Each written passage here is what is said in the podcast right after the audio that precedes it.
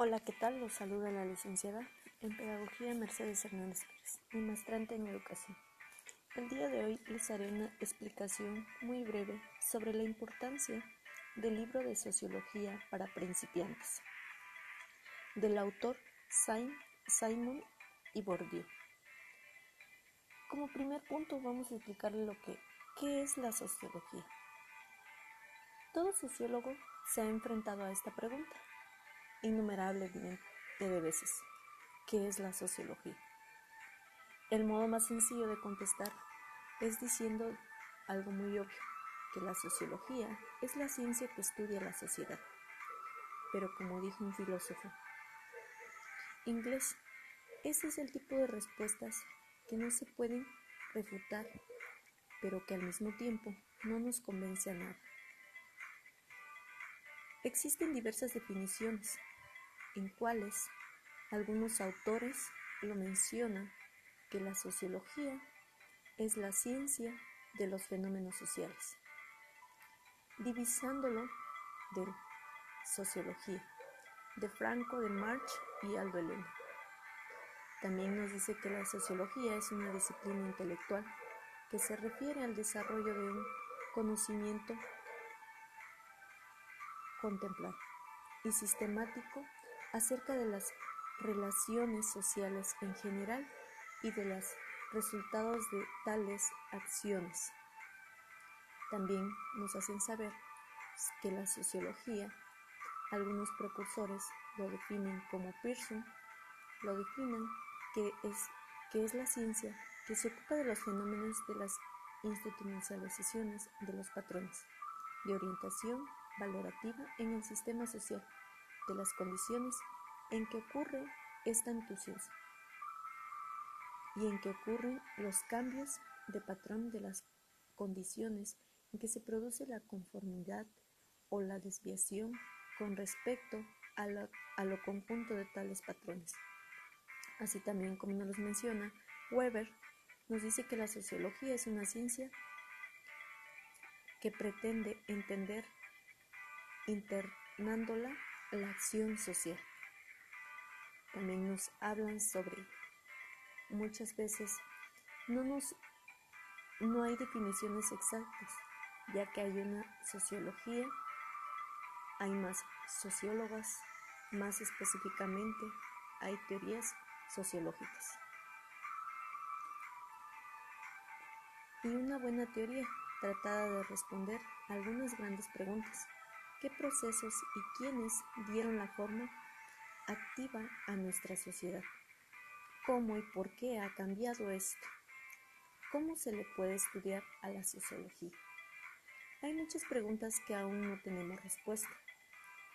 Ahora veremos cómo nace la sociología. La sociología es el tercer campo de conocimientos retendido a las relaciones entre los hombres surgido después de los renacimientos. Esta ciencia es en todo sentido un producto del siglo.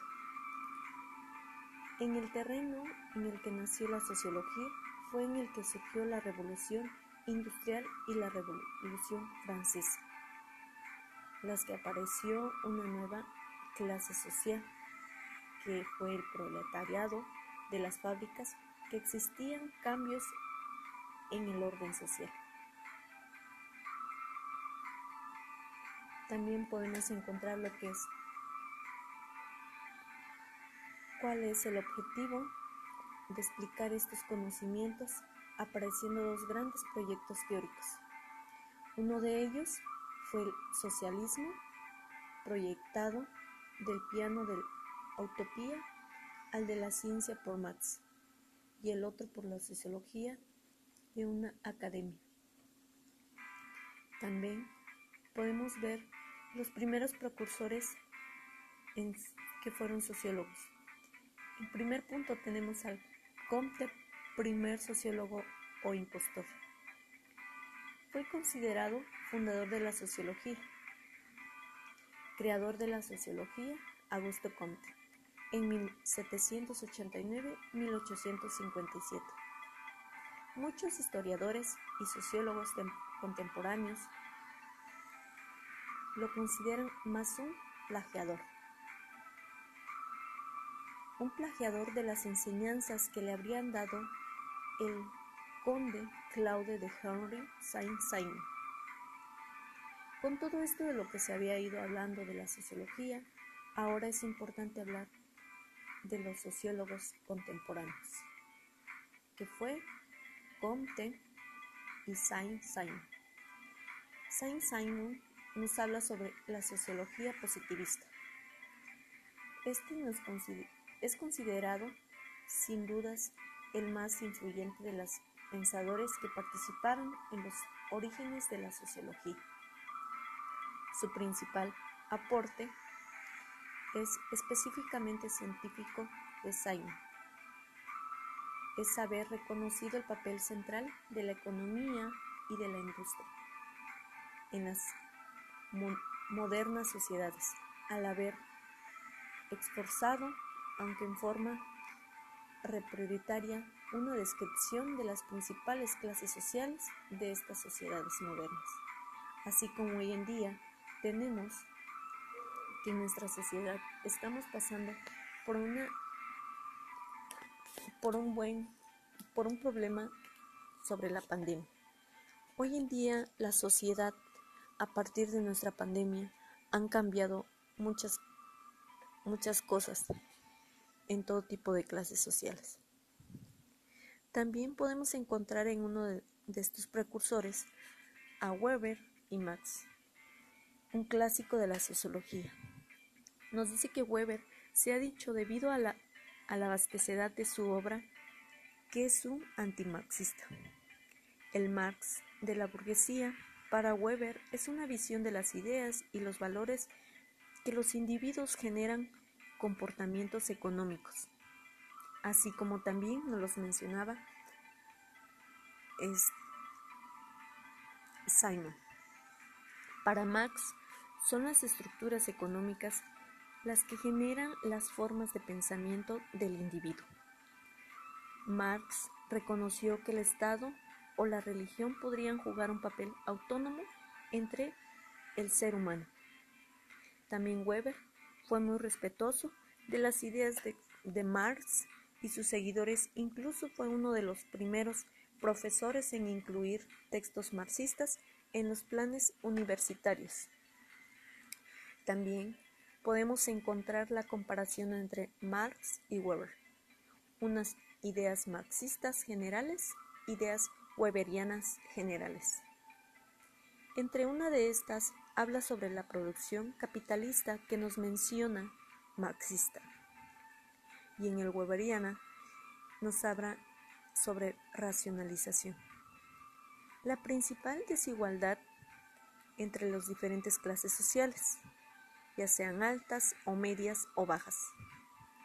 También existen todo tipo de, de las desigualdades y clases weberianas. También nos hablan sobre las desigualdades económicas y marxistas no habla sobre el capitalismo que fue superado por un sistema superior socialista que se hundirá en el Barberian y Weberianos nos habla sobre la racionalización que ha incrementado en el futuro en todas las esferas de la sociedad.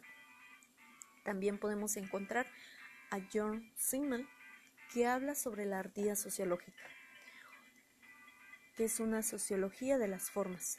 Nos dice que Simon parte de la distinción de la larga tradición en Alemania entre la forma y el contenido. En la forma podemos encontrar que son pautas que han guiado la interacción humana a lo, largo de los siglos, el conflicto, las jerarquías, la competencia. Y en el contenido encontramos lo que es lo que impulsa al individuo a actuar en el dinero, amor, fe, religión, sociedad. También nos dice que las formas son rellenadas por parte de los contenidos. Si no tenemos formas, el contenido no está rellenado. Para completar las formas sociales de Simen, construye una galería de personajes formales presentes en las sociedades más diversas, que es el mediocre, el aventurero, el extraño, el regenerado y el pobre. También podemos encontrar que entre estas se encuentra la moda. La moda nos dice que es el maestro en el arte de analizar la, la social a partir de los hechos, de cómo se van haciendo los hechos en nuestra actualidad. Simmel fue uno de los primeros en tomarse en serio la moda. La moda se puede ver de muchas formas, las tendencias y las contradicciones de la sociedad moderna. Nos dice que permite al individuo aislado a integrarse a un nuevo grupo del cual debe sentirse parte, el individuo la posibilita a otros individuos diferentes separarse o reproducir a ese mismo grupo. También podemos encontrar el precursor Wilfredo Pareto. Nos dice que este hace sobre las diferencias entre las acciones lógicas y las no lógicas. Sirve para definir residualmente la sociología como una disciplina. También él nos hace pensar sobre la fábula del zorro y el león, una sociología fascista. Teoría de la circulación de élites pretendiendo ser la primera teoría científica de la política.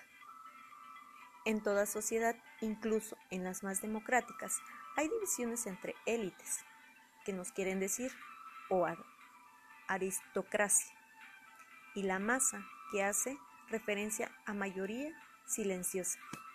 El élite nos dice que es un círculo vicioso con la que el élite dominante, que este sería en la fábula el zorro.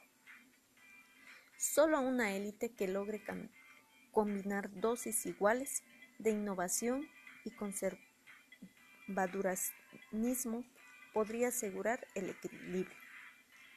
Y como masa tenemos el león, que surgen de ciertos individuos innovadores, que suelen ganarse el apoyo de la mayoría para derrocar y sustituir a la élite. También podemos encontrar la teoría crítica de la escuela de Frankfurt. ¿Por qué Frankfurt? Nos dice que Frankfurt de los años 20 era particularmente propicio. Había una riquísima vida intelectual estructurada alrededor de una universidad. Medios de comunicación abiertos al debate y la experimentación, abiertos al debate y la experimentación y al prestigioso y activo Centro Libre de Instrucciones Judío. En esta teoría, la teoría crítica ocupa un lugar destacado entre los diversos intentos emprendidos por el marxismo, un marxismo teóricamente productivo. Primeros teóricos marxistas en acceder a posiciones relevantes dentro del mundo académico fue el marxismo académico. Este marxismo académico hace referencia a toda una revolución y a un desafío tanto para los marxistas, militantes, como para los profesores universitarios usualmente antimarxistas. También nos habla sobre la filosofía y sociología crónica de un romance. Nos habla sobre que es la sociedad que suponía la superación de la brecha histórica cultural entre la filosofía y la investigación empírica. La hiperfragmentación y superespecialización positivista de las ciencias las habían aislado de sus raíces socios históricos y las habían escamoteado sus objetivos prácticos. Así también encontramos la industria cultural, la económica, política marxista, que había demostrado que racionalmente las estructuras económicas impulsaban las estructuras de las crisis del capitalismo y su transformación revolucionaria.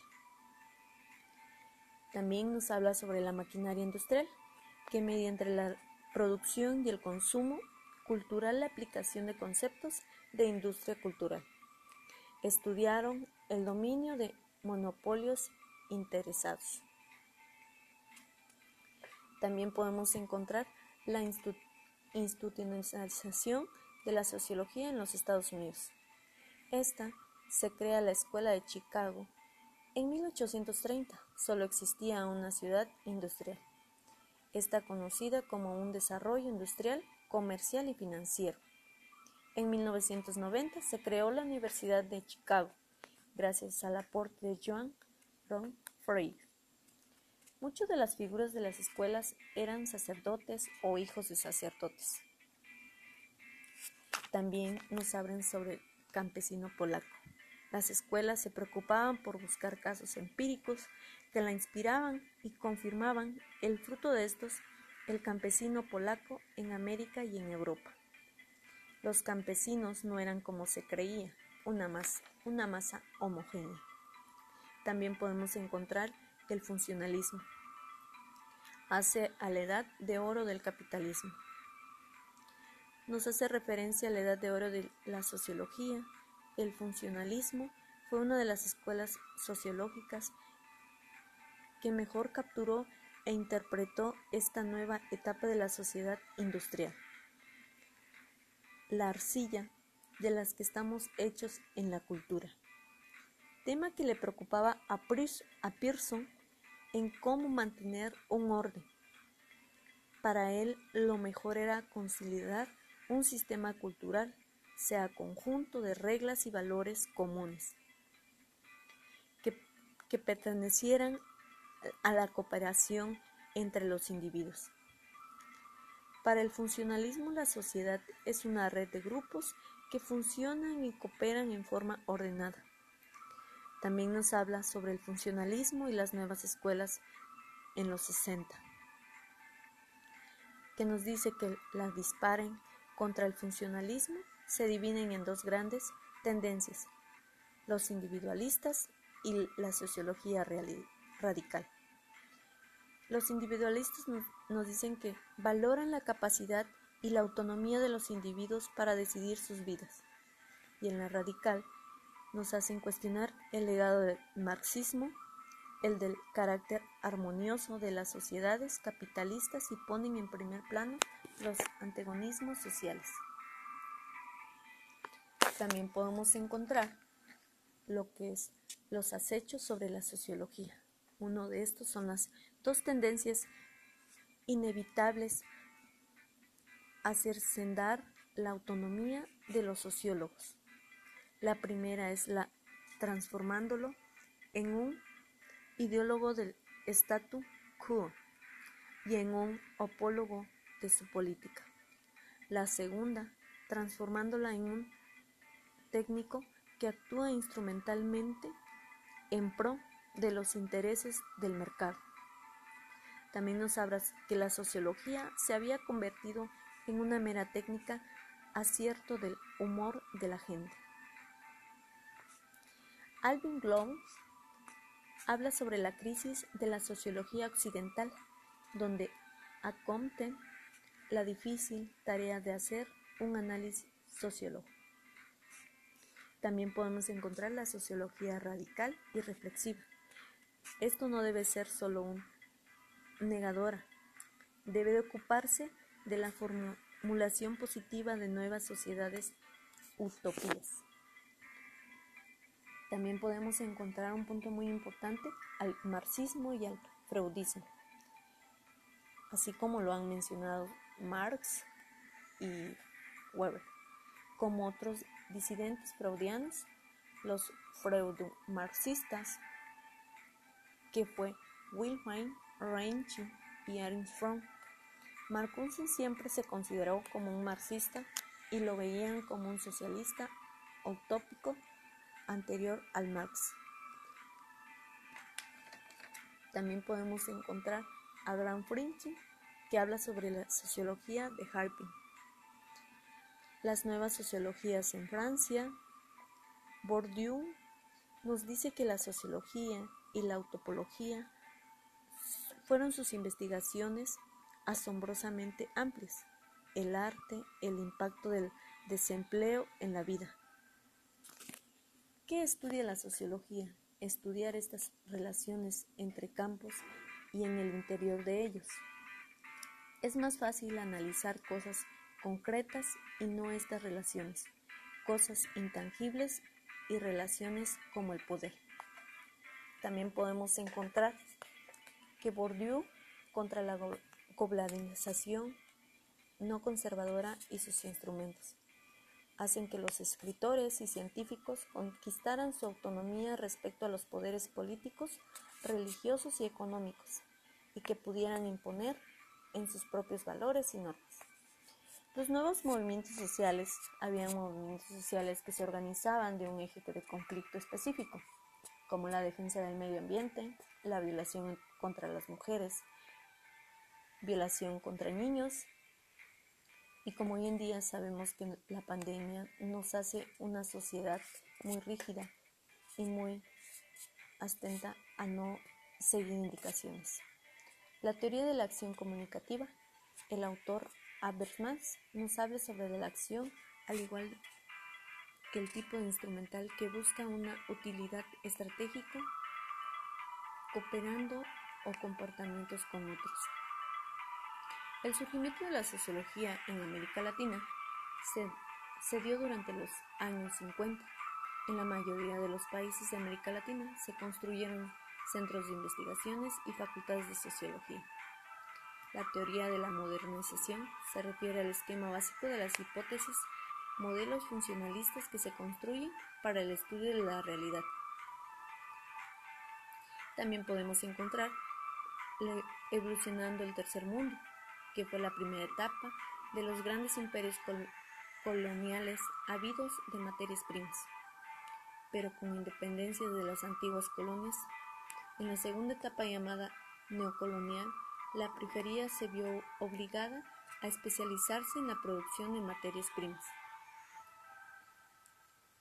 Los pueblos y los países que se deben fueran a las redes serán excluidos. También podemos encontrar la globalización según Declinus. Es una suerte de término muy general para referirse a todo un conjunto de cambios que van a muchas direcciones. No tiene sentido hablar que se está en contra o a favor de la globalización. La sociedad del miedo, como nos menciona Bourdieu, son la violencia y el miedo, la violencia estructural, la precaridad laboral y el medio al despido. Estos sentimientos de inseguridad e incertidumbre sobre el futuro que afecta a cada uno de nosotros. La sociología va evolucionando con el paso del tiempo. Surge la teoría feminista, esta teoría presenta la vida social desde el punto de vista de un autor presente en toda historia humana. Las mujeres, al poner este género al centro de análisis, las feministas reescriben toda la historia social y sacan a la luz áreas alternas de la humanidad. Es así como que sabemos que la sociología estudia la sociedad con todas las desigualdades y movimientos sociales que van existiendo día con día en nuestra sociedad.